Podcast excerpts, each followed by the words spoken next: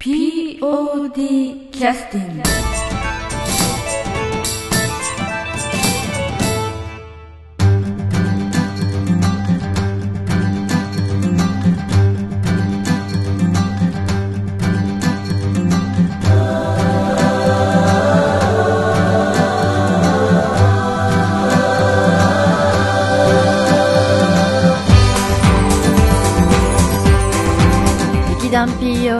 ッドキャスティングです。この番組は富山県を拠点としたアマチュア劇団である劇団 POD のポッドキャストです。劇団員や関係者ミュージシャンやアーティスト他の劇団の皆さんにご出演いただきましてオリジナル制作の劇中音楽を交えていろんなお話をしている番組です。はい、えーそれでは POD キャスティングを始めさせていただきます、えー本日は、しばらくちょっとね劇団 POD の方はあのご結婚とご出産でねお休みになってらっしゃいます武田真弥ちゃんに来てもらってますよろしくお願いしますお久しぶりです。よろしくお願いします。あの、えー、と直接話するのは2年とかそれぐらいですかね 2年ぶりぐらいすごいですね。今聞いてびっくりしました、本当にうん。あのまあその間あのごめんなさい性格はかなり、えー変わられましたか？非常におしとやかな女性になったんでしょうか？あもうなんかもう根こそぎエネルギーを吸い取られて、か大変ですね。ああ、修行しております、いろいろ。ね。あの独身時代の修行が生かされてさらなる修行に入ってらっしゃるという形でしょうかね。これ大丈夫ですかね、ラジオ。私。話としてですか？話として、このテンションでいいんですかね、ええいないんか。ですよええいいですか？よかった。ええあのなんて言いますかあの不自然にハイテンションよりもいいと思いますのであ、よかったです。何の笑いも取ることもなく。なく、ええあのリアルな、ええ雰囲気でぜひよろしくお願いしたいと思うんですけど よろしくお願いします。はい、あの、武田真弥ちゃんはあの実はあの、えーっと今のあの劇団 POD はあの、まあ、1年前とかね2年前3年前あの武田真弥ちゃんがちょうどお休みされる頃ぐらいからちょっとあのなんて言いますか新しい劇団員の方もかなり入団されてらっしゃって。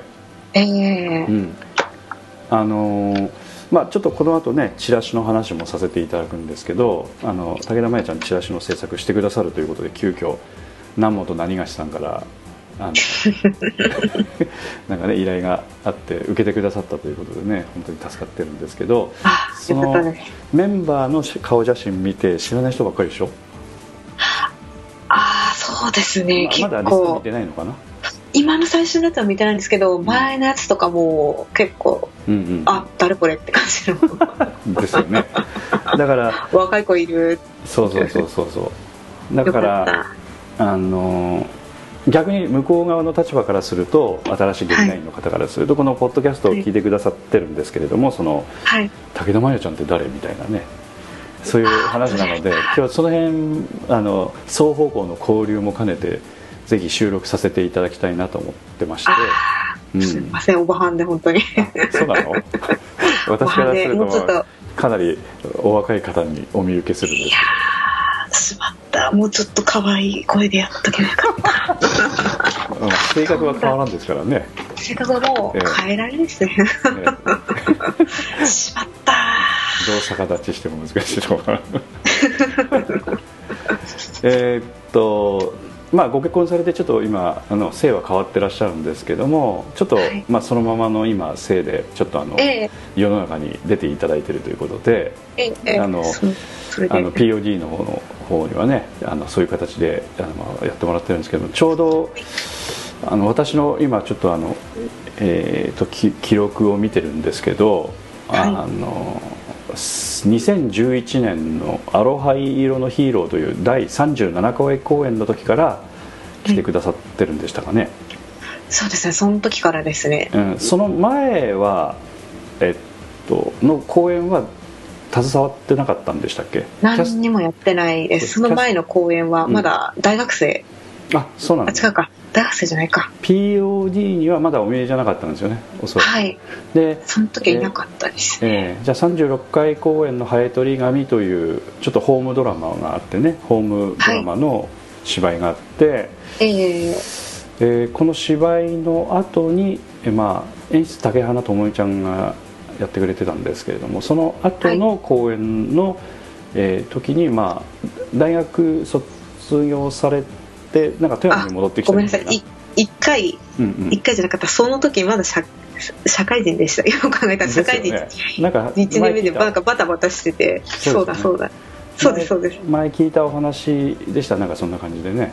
ええ。うんうんうん。でこあの富山の方に戻ってこられてからはい。芝居やりたいな的な感じでいらっしゃったという。そうですね、うん。北さんのツイッター見て募集してるっていうのがそうですね。あったんでええ。ツイッター経由でいらっしゃったんですよね、はい。うん、多分私だけだと思うんですけど。そうだよね。ツイッター経由は武田さんだけじゃないかな。そうですね。うん、でえっ、とまあおそらくその時に一緒にやってくださってた方っていうのは今あのえーまあ、今劇団にはいらっしゃらない方もいらっしゃるんですけども、ええ。あのこう考えると2011年なんで6年前か、早いですね。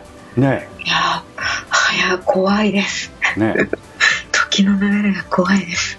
でまあキャストとしてこの時はあのなんかアナウンス的ななんかそんな感じのあの、はい。えー人生で一番唯一まともな役だったと思います。あそうなの？今まで。はい。これあのえっとえー何？この大きい船の上で、えっはい。と、アトラクションをやると。あの、ええいわゆるその戦隊もののアトラクションショーをやるんですけども、その時のなんかキャストあのなんかこうキャストの中の一人なんだけどアトラクションやるわけじゃなくてそのはい。いわゆるその場を盛り上げる MC 的な感じの人という役で出ていただいたんですよね。なん。かなんかなんとかのお姉さんみたいな感じのやつだったんです。うんうんうん。そうですよねでその時まであんあんまり芝居したことがなかったみたいな話もなんか聞いたような気がするんですけど。ああ高校生の時に演劇部入ってたんだっててちらっとだけなんですけど。で大学生の時は音楽やってたんですよね、はい。確かキーキーボードそうですそうです。やってねやってらっしゃるはいそうです。ですので、えーっと POD に入られてまず役者の方で参加されたみたいな感じでその時ははい。音楽やってたというのは隠してらっしゃった的な感じだったんですかね確かね。その時はそうです。なんかそこまで話題になってなかったんかな。あんまり。まあ話もねちゃんとしてなかったと思いますしそうですね。多分話もしてなかったんかなって、私も安田三郷君もうん。現場にあんまり行ってない感じなので、ええ。直接やっぱりお話しする機会もなくてね、うんそのまんまキャストの中のお一人ということで普通になんかちょっと会話してたみたいな感じなうので、ん。でその後にえっとまた会おうと龍馬が言ったというのは次のコメントです。これもうえっとあこれはキャストとして出てらっしゃらないのか。これはもうお音楽作ってますね。いきなりその時音楽になったか。そうですね。ああとチラシも作ってくれさったのかな。そうですね。そうだよね。黒歴史。うん2回公演からね。そうですそうです。ななんでこんな感じになったのかな。今考えてみるとおかしいねなんかね。そうですね。いやーバカですよね。いやいやえーどういう無茶でした。話のあ打ち上げの時になんか会話してなんかそれで盛り上がってこんな感じになっちゃったみたいなそうです。とりあえずまあやってみようかってことで。やってみたんですけど。その後キャストで出て出てらっしゃったのはありました？いやキャストはもうその後は一回もないですね。あそうなんだ。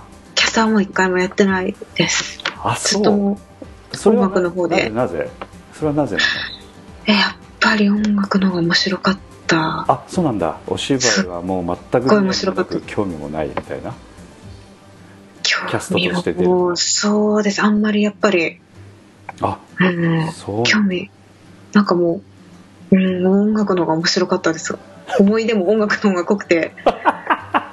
めっちゃ面白いって。本当にそうなんだ。じゃあじゃあ結局それができる環境だということが、まあ、お芝居でもやろうかなと思って入団されたんだけど、はい。意外や意外ここの劇団はオリジナルで音楽作ってますってとそうなんですよね。そういうことがあってちょっとテンション上がった的な感じだったってことそうなんですよ。あ本当に。そういうことなんだ。めっちゃ面白いですね。激派ってやつがそもそも知らなくあんまりよく知ってなかったんでそれまではなんかもう自分で作るっていうのはあれだったんですけど、その音楽を劇に当てはめて考えて作るっていうのがうん。全然なんかやそうし知らなかったんでこういうのがあるなるめっほどね。ちゃ面白いですね。なるほど、ね、子供の一生の時の時とか。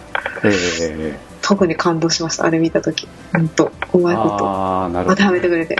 なるほ当てはめてってかそっか。どであのまた会おうと龍馬の行ったの時も、えーとは南極も作ってくださったんですよねこの時ね。あの時いきなりね。3曲ぐらいだったと思います。ですよね。はい。いきなりねでもまあ,、あね。のバンドもやってて曲も作ってらっしゃったというお話だったのでそういう話ええ。になったんですよね、そうなんですけどただその時、まだ何個か失敗したことがあって。おなんでしょまずその時ちょっとパソコン買い替えたんですよ実は。うそうだね。そう、はい。それがまず一回大きなミスでなななんでですか？いやーやっぱパソコン変えると結構環境変わるから。その時そうなんですよ。一からずっと Windows 使ってていきなりその時から Mac に変えたんだったかな。そうだね。あの安田三郷君が Mac にしろということで強制的に命令したんですよね確かね。そうでも正解でした。それは正解だったんですけど 本当に最初、うん慣れるまでにちょっとああそうだね。手こずったのとあと。ソフなんかトウェアも私記憶があるのがなんかはい。立ち上がる時にに20分ほどかかるとかなんかそんなこと言ってなかったっけ？そうです。初期不良だったんですよ。新ですよね奇跡ですよね。だからそういうあの星の元に生まれた人なのかなと思ってましたああなんか持ってるんだと思います、はい。本当に。普通はそういうのねなかなか当たらなくてね。やっぱりえあのそういうところでなんというか邪気払いをしてるというかね、えー本当に。アップル製品になんか結構そういうのが当たるんですよ いやー今も新品の Mac 買い替えたんですけど早速。そうなんですよ。えー今何何？あの時は MacBookPro の何ですっけ？あの13インチかなんかの？13ですね。今も13なんですけど、でも2015年のあの USB のやつがいっぱい出てるやつにしました、あなんか最新のやつちょっと USB あんまり USB がなかったんかな？前前を買買われた時はあのハードディスクの,、あのおそらくハードディスクのねはい。バージョンのやつで今、はい。2015年ですから今の最新のちょっと手前の USB-A とかあ B とかそうですそうです。あの3 2.0とかなんかそういうのがはい。ついててその、はい。えー拡張性があってなおかつ SSD のハ,、はい。ハードディスクから SSD で速いというやつを買われたしたたかな買い物をされたということですね、うん、なんか評判も良かったんでうん、でそれでまた初期不良だったんですか？初期不良はなかったんですけど、うん。キーボードのシフトがちょっと今 斜めってる。斜めってるの？斜めってなんか取れかかってるような。あそれで直してもらった方がいいんじゃないですか？それ買そうですね。買ってきて買ってないんだったら。そうなんですよね。早く行って直してもらわんと、うん。な感じ今日私 Apple Store 行ってきましたよ、都会は羨ましい。小倉ポスト食べたい。そうだね。パッと行ってねすぐ修理してもらえるからね。うわいいな。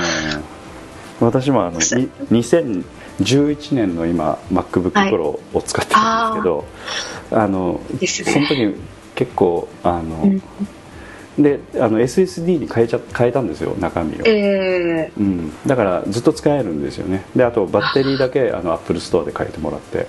ー、いくらぐらいするんですか？それに変えたら。あ今 2, 2万ぐらいで変えられるんじゃないですかね。ああ全然変える。うん。あの、S まあ、自分で変えないといけないけどねそれはね。あそっか、うん。いやでも変えますね。頑張って、あ前のやつまだ持ってんの？前のやつうん。売ったんですよ、あ売ったんだ。かじゃあ今だって SSD だったらもう SSD バージョンのやつだからかあの変えなくていいんじゃないの？そうですね。もうこのままでうん。あのそれで十分早いと思いますよ。私のよりもおそらく早いと思うよ。快適です。ね。立ち上がるのも早いしね。快適です本当に。あそうだ。Mac 変えたついでにあの何でしたっけ？うん。あれあれも変えたんですよ。何でしたっけ？えっとロジックだその音楽を編集するソフトも。ああ前あのななんでだっけあれ、ね、普通の Logic。Logic であの、はい。はいはい使ってらっしゃったの。あともう一つなんか使ってらっしゃいませんでした？えっとエイブルトンライブっていうそうですね。やつなんですけど。そうそう。あまやちゃんが使ってたので私そのはい。音楽ソフトの名前を。よはい。く名前は聞くんだけど、ああ、はい。そっかそっかそういうのに使うのねみたいなね。ええただなんかその出力の時になんか難しかったみたいなねなんかね使い方そうなんですよね。やっぱり、うん、これはもう生音とかララライブ用で使うやつなんだライブ用のやつですよね。ええ本当にパフォーマンス用でやるやつなんやなって思いました、うんで今あのそのまた大と龍馬が言ったパソコンの失敗の話から進んでないのではいあそうです。3つほど失敗あったというふうにおっしゃってましたけど2つ目3つ目は何なんですか、えっ、と2つ目は、2つ目はそのソフトか。ソフトあのエイブルトンライブのエイブルトンじゃなかった。ロジックの使い方。うんうんうんうんが結構手間取った。うんああ。難しかったというやつですよね。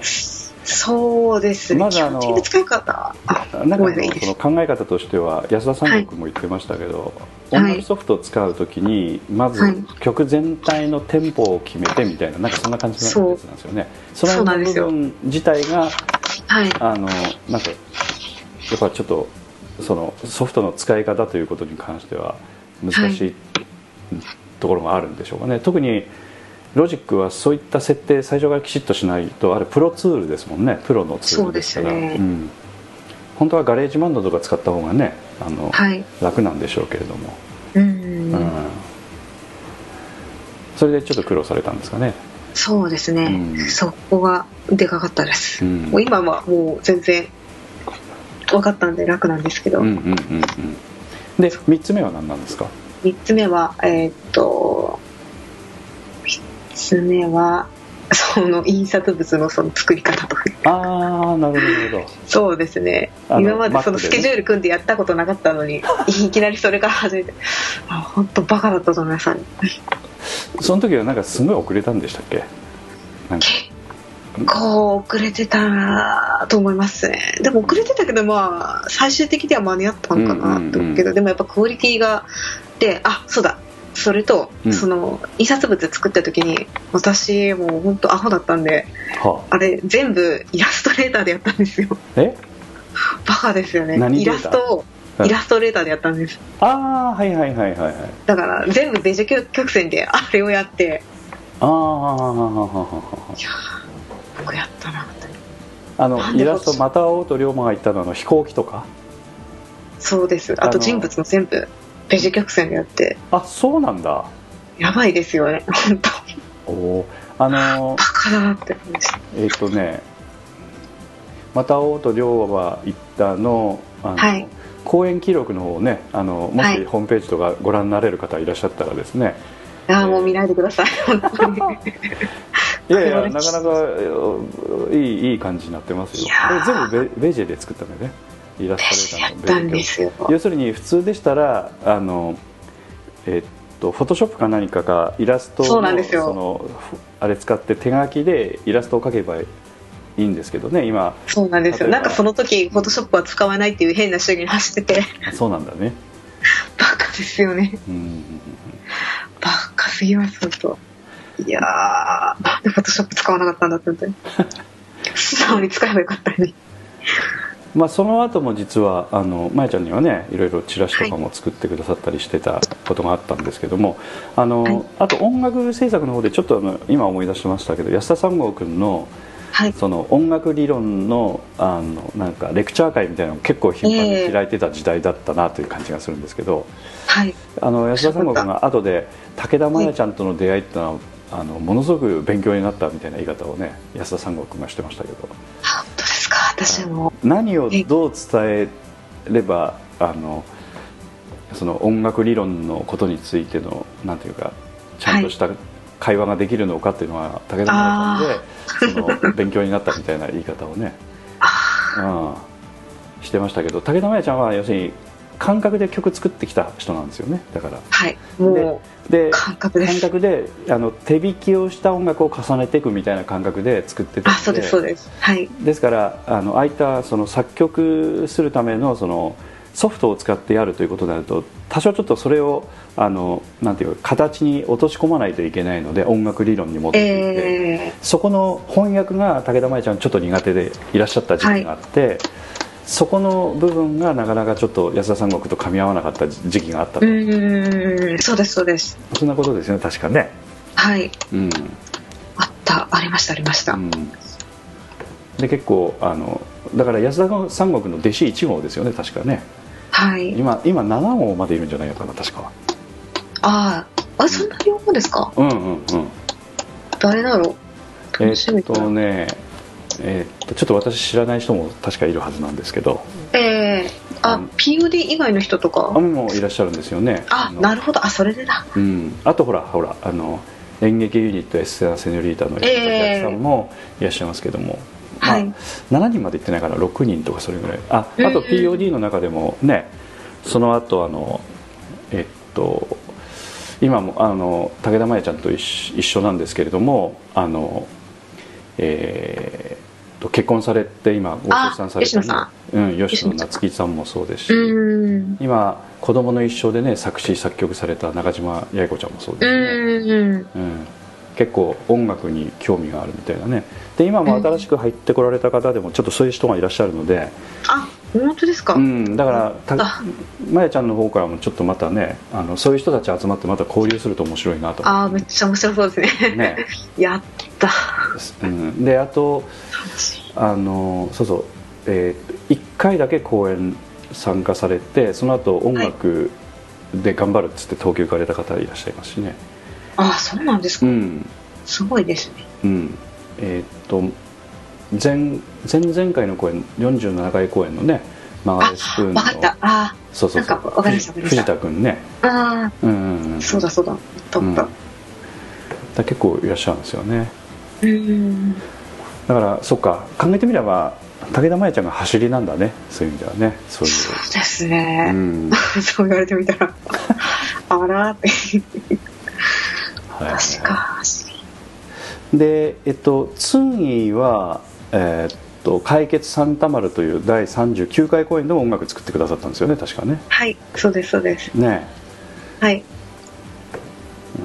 懐かしいこの時は、えーこの声はまだチラシは別なのかな？もうそっからチラシはやってないです確かやってないですね。はい、うん。もう全然ノータッチで。うんうんうんうん。でえーっと「見果てぬ夢」とかす音楽されたのはミラージュかなんかからな、ミラージュやってますね。確かね。はい。41回公演のミラージュですね、やってますね。えーこちらの方でも音楽されてますよね。だから結構ね、頑張っていらっしゃいます。その後の、えー流れ星もやってますよね。えー、やってますね。うん。それから「俺たちは獅子じゃない」もやってますよね。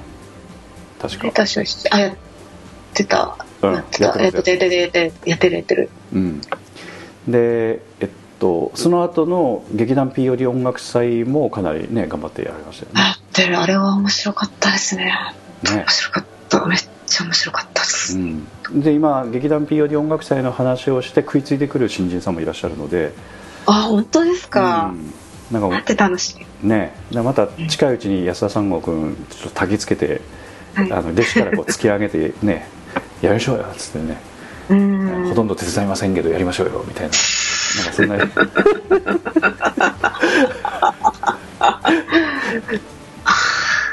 とんだ野郎ですね。でその後広くて素敵な宇宙じゃないか」でも音楽参加してくださったのかな、そうですね、うん、でこの後に結婚されたんですよね。確かね。そうですね。その後に2015年の7月に公演があったんですけど、はい。この後に結婚されてちょっとしばらくだからお休みされててその後にあのちょうどこの頃からの新人さんがちょっとちょこちょこっとこう少し入ってこられうんてで今し7人とかねそれぐらい新しい人になっちゃってうんきてらっしゃるのでね、増えた。うん、でその方々が今逆に言うとちょっと中心にお芝居作ってってくださってるので、うん。うん、だからパッあのあの改めて見るとなんか違う劇団来たんじゃないかと思われるくらいにね 変わってきてるのでそれがまた面白いなと思って、ね、面白い。楽しみです、うん。だから今回ちょっとこのポッドキャストね武田真弥ちゃんにせっかくちょっとあのチラシの打ち合わせをしたいですっていうふうにね連絡いただいたので。忘れてました。でついでにポッドキャストの録音しちゃいましょうみたいなその意図としてはその武田真弥ちゃんのことをちょっと知らない方はちょっとあのぜひねこのポッドキャスト聞いてくださるとねなんとなくあこの時期ぐらいから参加してるこんな人なんだなっていうのは分かってくださるとね。ねい。いと思いますけどね。まああのなんて言いますかね。うんお会いした頃はまあ失礼ながらね結婚してお母さんになる方じゃないみたいな雰囲気は私今でも言われますね。そうですか失礼ながらね。いやー今でも言われますよ。うんまあでも人の縁っていうのはね不思議なもんでね、うん。うん。そういうふうにこう出会われた方によっていろいろいろんな人生が変わっていくんだなと思ってねちょっとびっくりしてましたけどね。そうですね。もうなるようになるんやなって。このテンションで私がいいってまあまあ日々大変でしょうけどまだねお子さんと本当家庭のことといろいろねあの格闘してらっしゃるとは思うんですけれどもまあぜひ楽しい格闘になるようにお祈りしたいと申し上げておりますが、ありがとうございます。ええ。あとあの、えっと、ちょっとついでと言っちゃなんですがせっかくなんであの、ちょっとまやちゃんでじ自分の曲なんか休憩の曲として入入れますかねそしたら、あ自分の曲ですか。うん、ちょっとまあ嫌かもしれないですけどあのまあ仕方なしということで。だからさっきの話からすると「また会おうと龍馬は言った」それから「ミラージュ」それから「流れ星」「俺たちは獅子じゃない」「広くて素敵な宇宙じゃない」から5作品に関わってらっしゃるわけですからね、そうですね、うん。そしたらあ子供の一生も関わってるんだ。そうそうそう。え？子供の一生も関わってるんじゃなかった？そうですね。子供の人も。うん。ですね。もう一番最初に作った「また会おうと龍馬は言った」のオープニング。オープニング。はい。えーはいはいはいはいはい。そうだね。これなんかあの何？こう苦労した記憶とかある？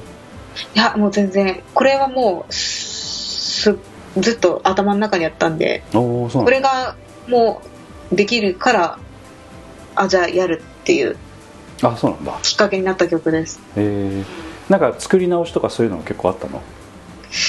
作り直し？なんかテンポがおかしいよとかなんかそんなのなかったんですか？それはどちらかこれは大丈夫。これじゃなくてかあそれですそれです。これはなんか逆に長すぎるなんか逆に長く作りすぎたんですよ。なるほどなるほど。あの気持ちが入りすぎて。そうなんです。うんうんうんうん。もっと長くかかるかなと思ってて。ああなるほど。長く作って時間かかって結局それに。時間配分間違っちゃったっていう。どなるほどね。それがありますね。そう思いました、うん。曲紹介とかできますか？そちらで。全然難しいですか？ああ任せて。お願いしたらダメですかね、ええわかりました。じゃああのこちらでね曲紹介しますけれども。はい、はい。劇団 POD 第38回公演「えーまた会おうと龍馬は言った」より、えー旅立ちの夜」をお送りさせていただきます。これは、えー武田真弥ちゃんが作曲編曲演奏録音をしたですねデビューの曲でもあるわけですね。はい、はいということで、えーどうぞ。どうぞ「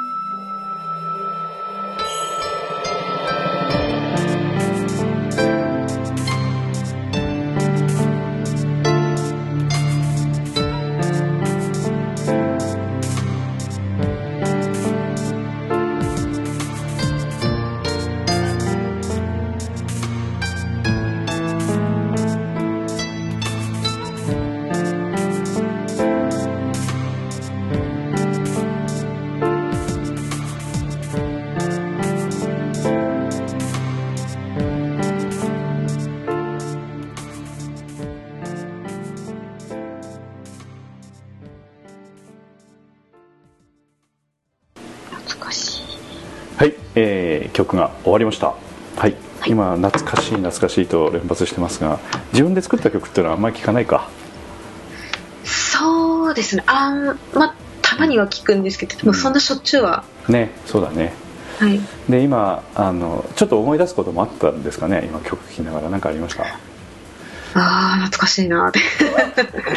確かあめっのちゃ龍馬の時慌ててましたね。なんかスケジュール過密そうだね。あそうそう、はい。その辺もなんかいろいろあったよねなんかねやー詰めすぎました本当に。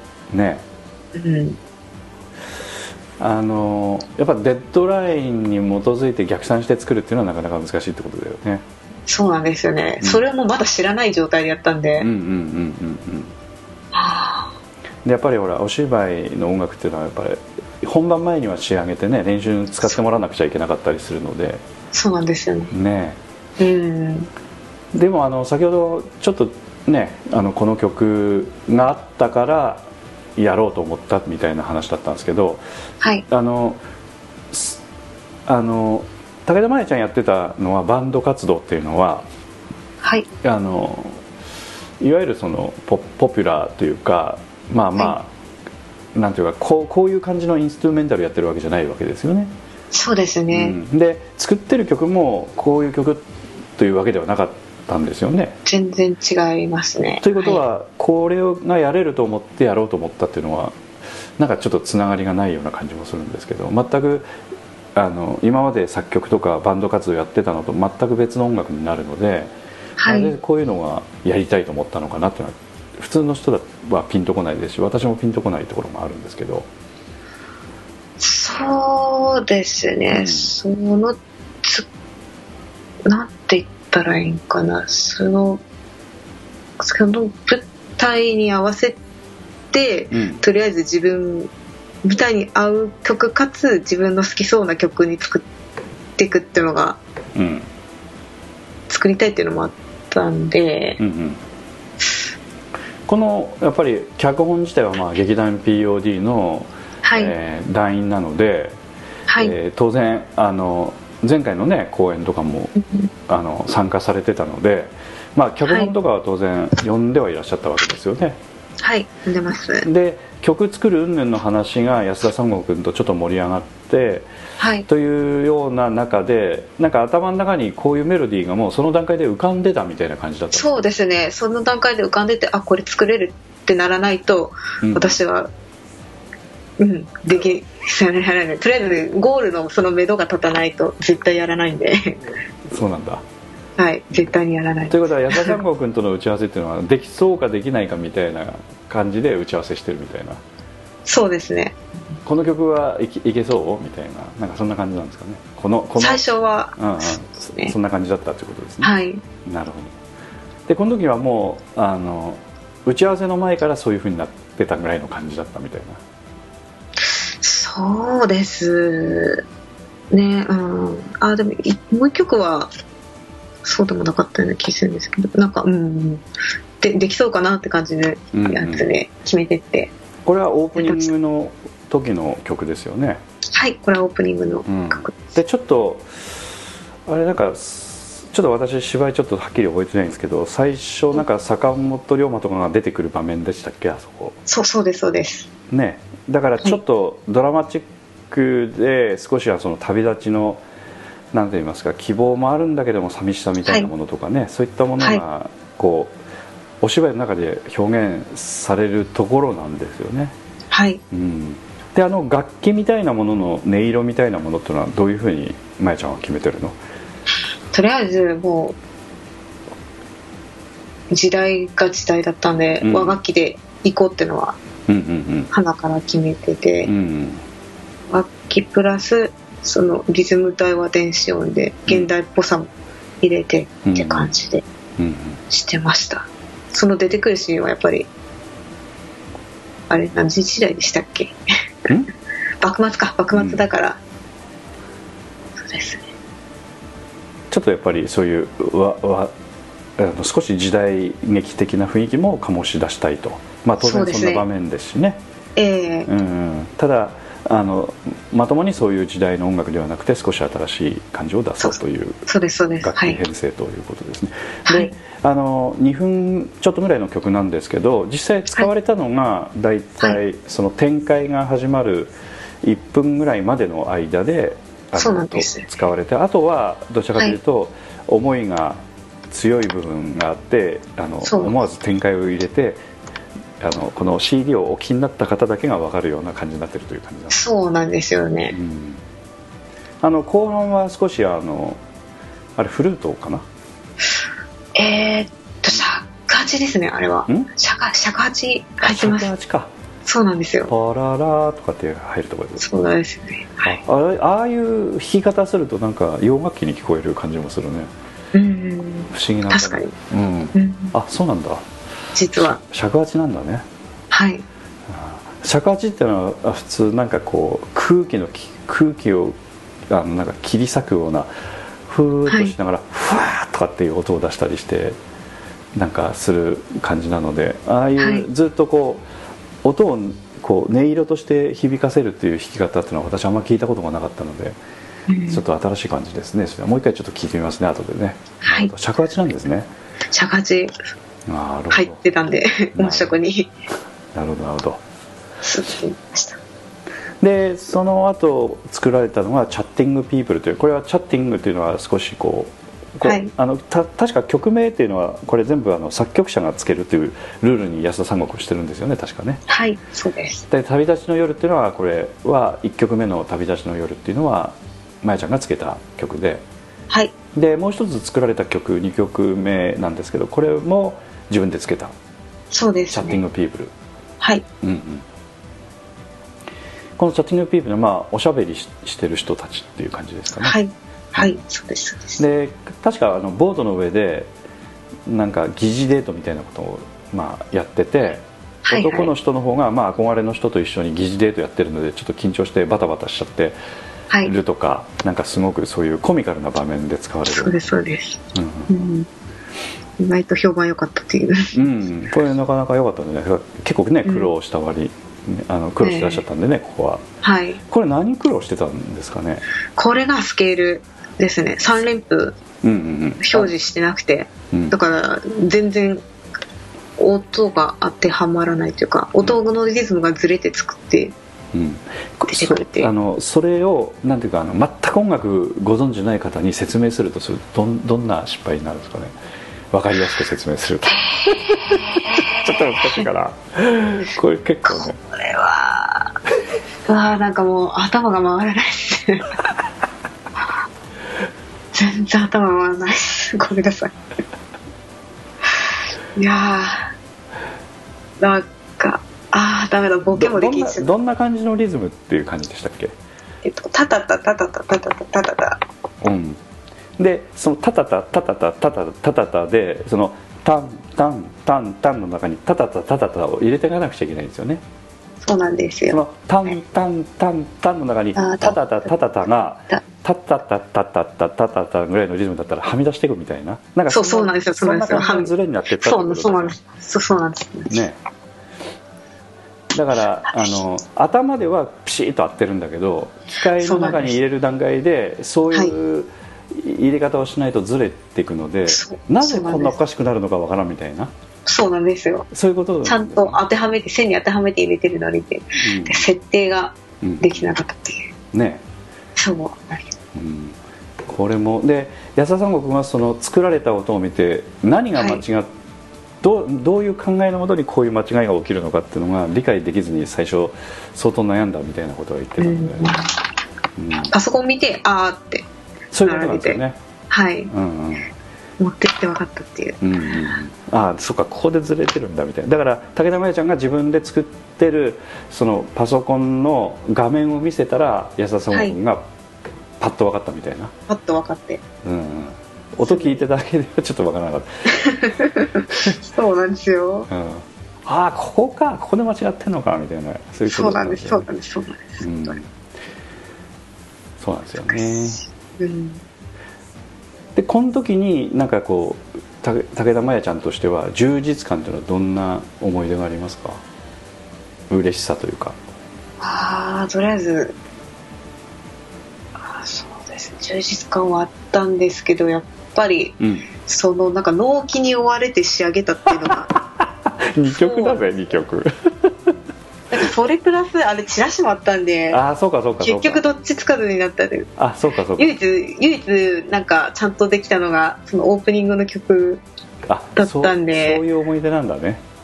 だからチラシは結構トラウマなんですよ本当あそうなんだ。今回も。だいぶトラウマです。絶対二度とやらないと思いました。それがあの南本清らかで美しい人からオーダーがあって。そうなんですよいやーでも今だいぶ慣れてきたんでうんうんうんちょっとちょっと今練習もしてたんで。なるほど。そうなんだね。なんです。それもあってうん。余裕が出てきたからちょっと行こうかって。そしたらちょっとあのつついでなんであれですけどあとはい。もう2曲ほど入れたいんですけどまやちゃんの曲をね、あのこの休憩の曲を挟んでこの後ちょっとねチラシの打ち合わせしないと意味がないのでチラシ忘れてました。ええ語弊があるところはちょっと P 入れますけどあの、はい。インターネットあのこのスカイプでちょっと今会話してるんですけどこの会話上でちょっと打ち合わせさせていただきたいと思うんでその前にちょっともう一つ2回目の休憩の曲を入れさせていただきたいんですけどなんどの曲いいですか？えーっとまあ龍馬はの曲もあるしミラージュもあるし、えっと、流れ星それから、えー俺たちは獅子じゃない広くて素敵な子供の一生というふうにありますけどあと2曲あるのでどれいいですかね？自分の曲ですよね。ん？自分の曲ですよね、うんうん。ちゃんの曲で。そしたら流れ星流れ星、おおおお、はい流れ星のどの曲いきましょうか？何だったっけ？えっとね流れ星。えっとまえちゃんが作ってくれたのは2曲あって「愛の子」というのとはい。それから「流れ星」というやつ。ああじゃあ流れ星ですね。はいはい、はい、じゃああの劇団創立25周年記念。おお25周年記念だったんだね、うん。創立25周年記念劇団 POD 第42回公演「えー流れ星」よりえーっと10曲目、はい、えーこの劇の題名でもある「流れ星」です。どうぞ。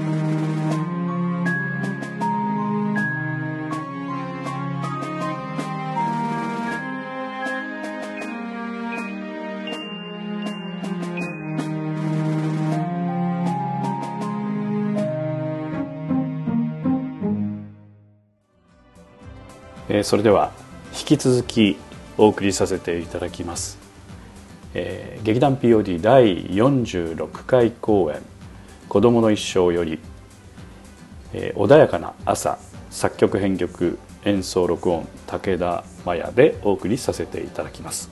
それではどうぞ「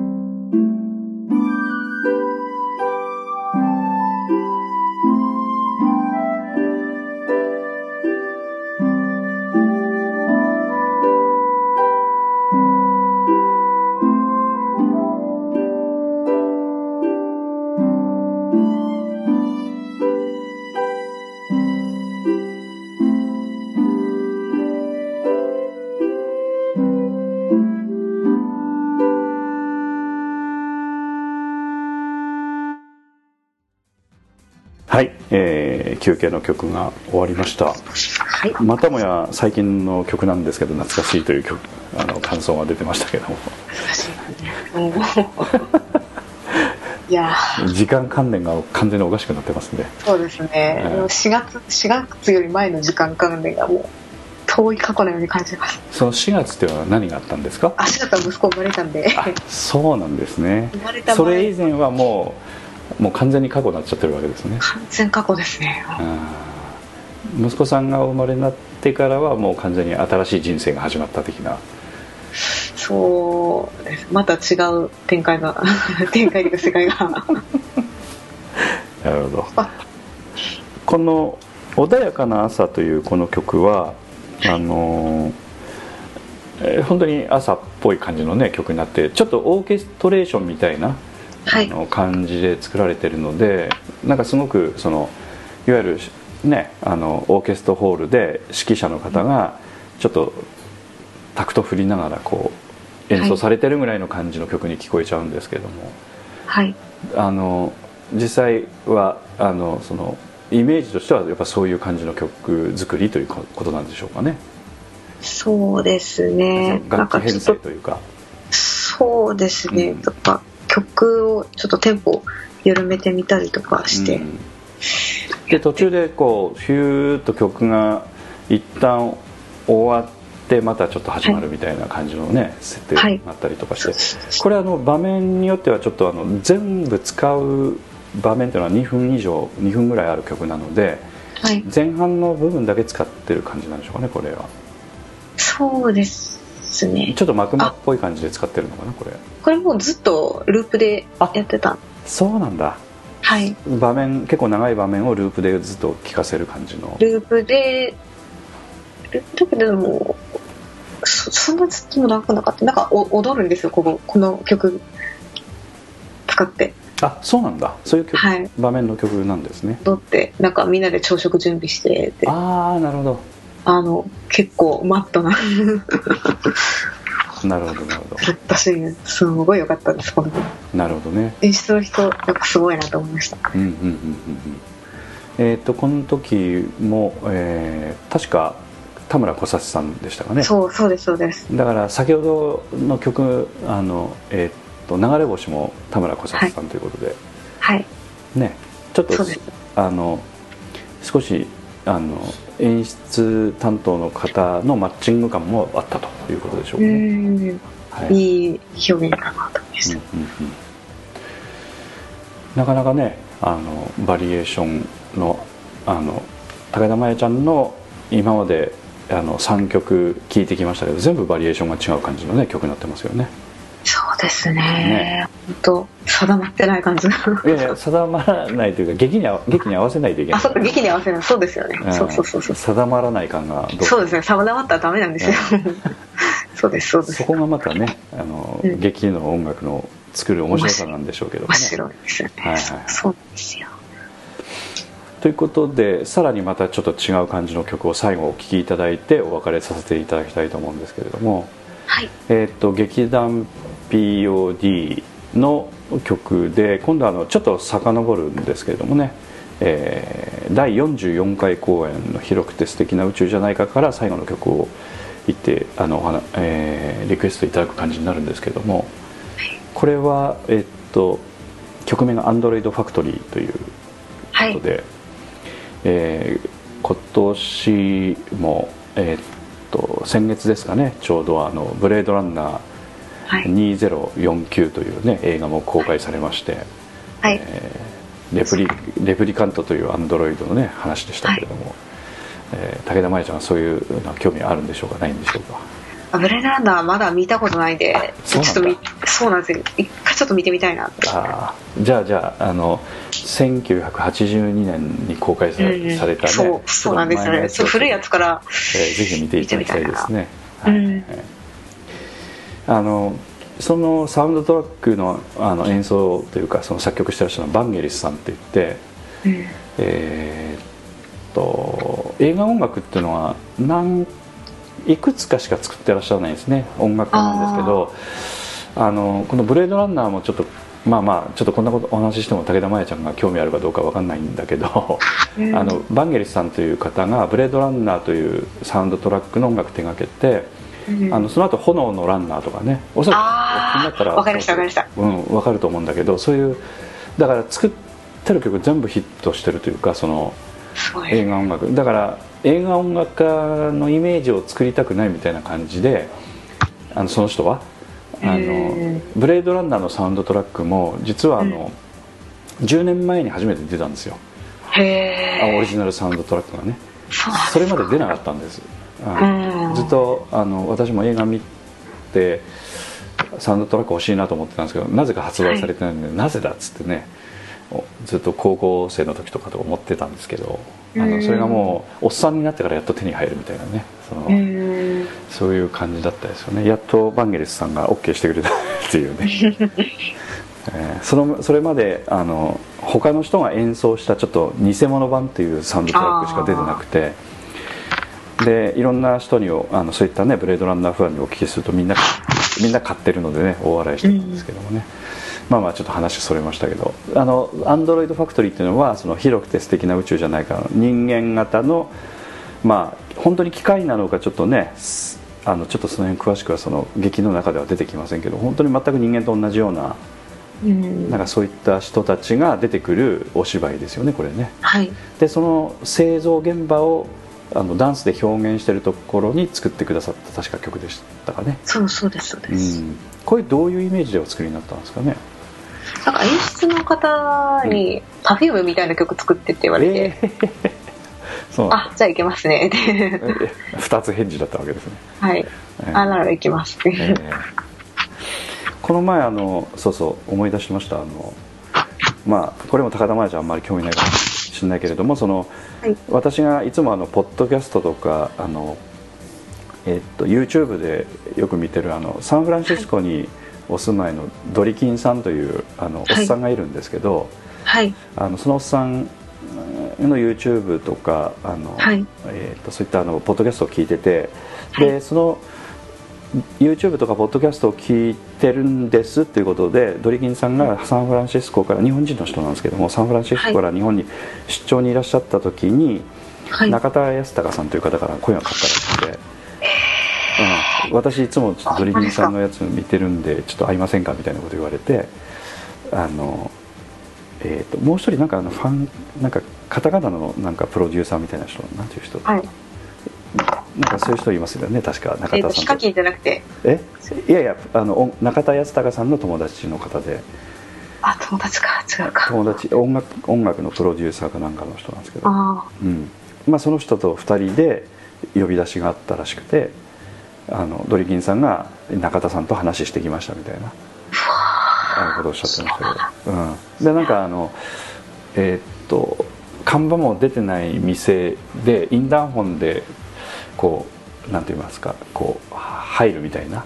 なんかそんなお店だったらしくて、うん。あのパスワードはこのパスパスコードを入れて入ってくださいみたいなこと言われて、うん。でドリキンさんからするとそういう有名な方からあの声がかかるともう信じられない気持ちがずっとあったのであのあの偽物に呼び出されてそういう怪しげなところに連れ込まれて でもおっさんをこう拉致しても何の得にもならないだろうなというようなこととか考えながらいろいろ言ったらしいですけどもね。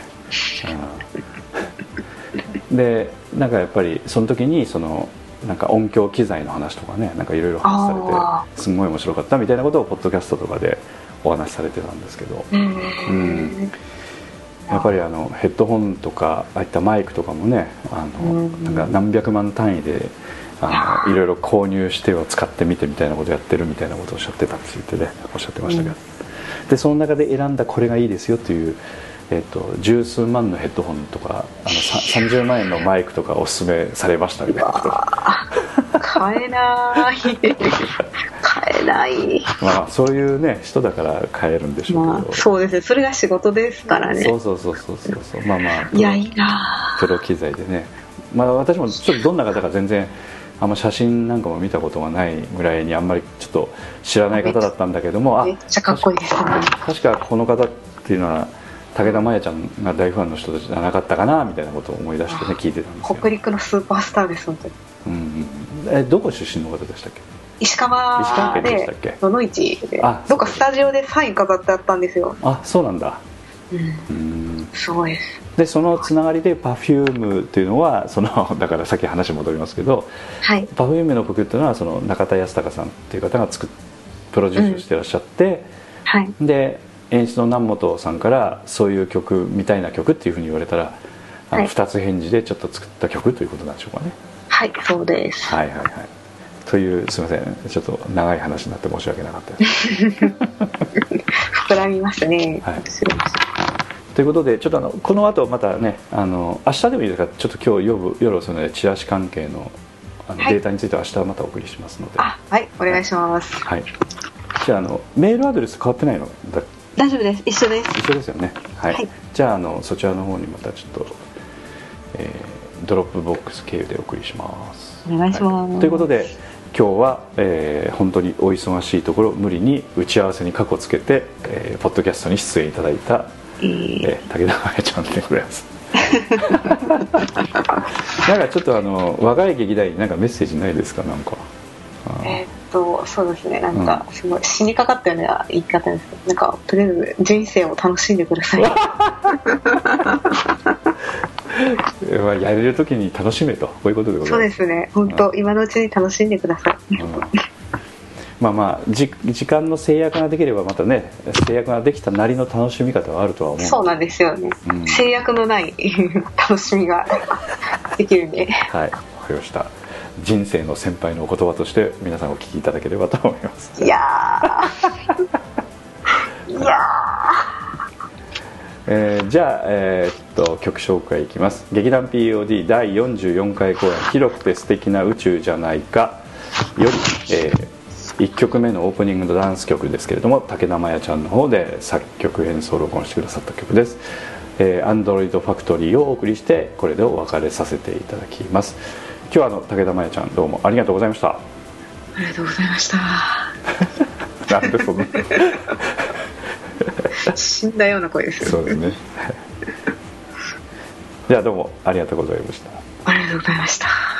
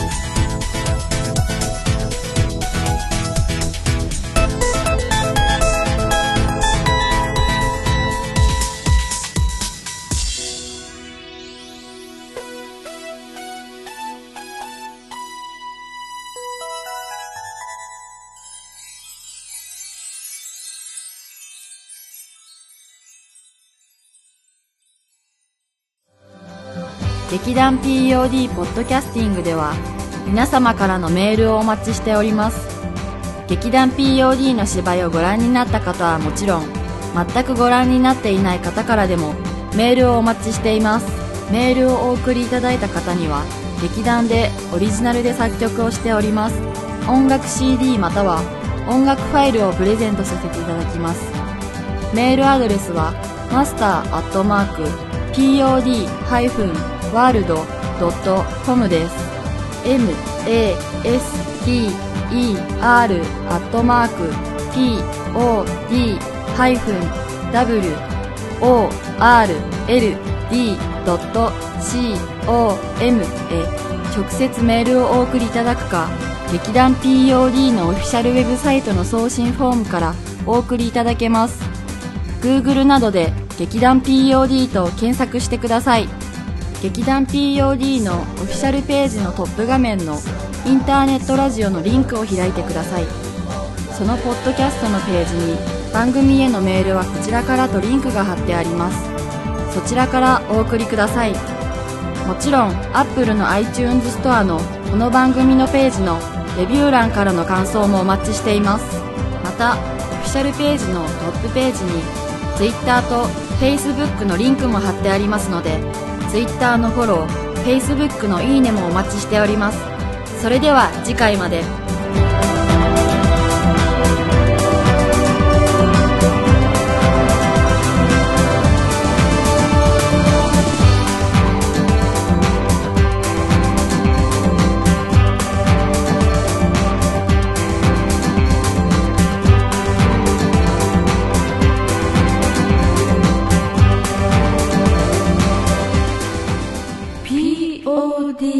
جاستن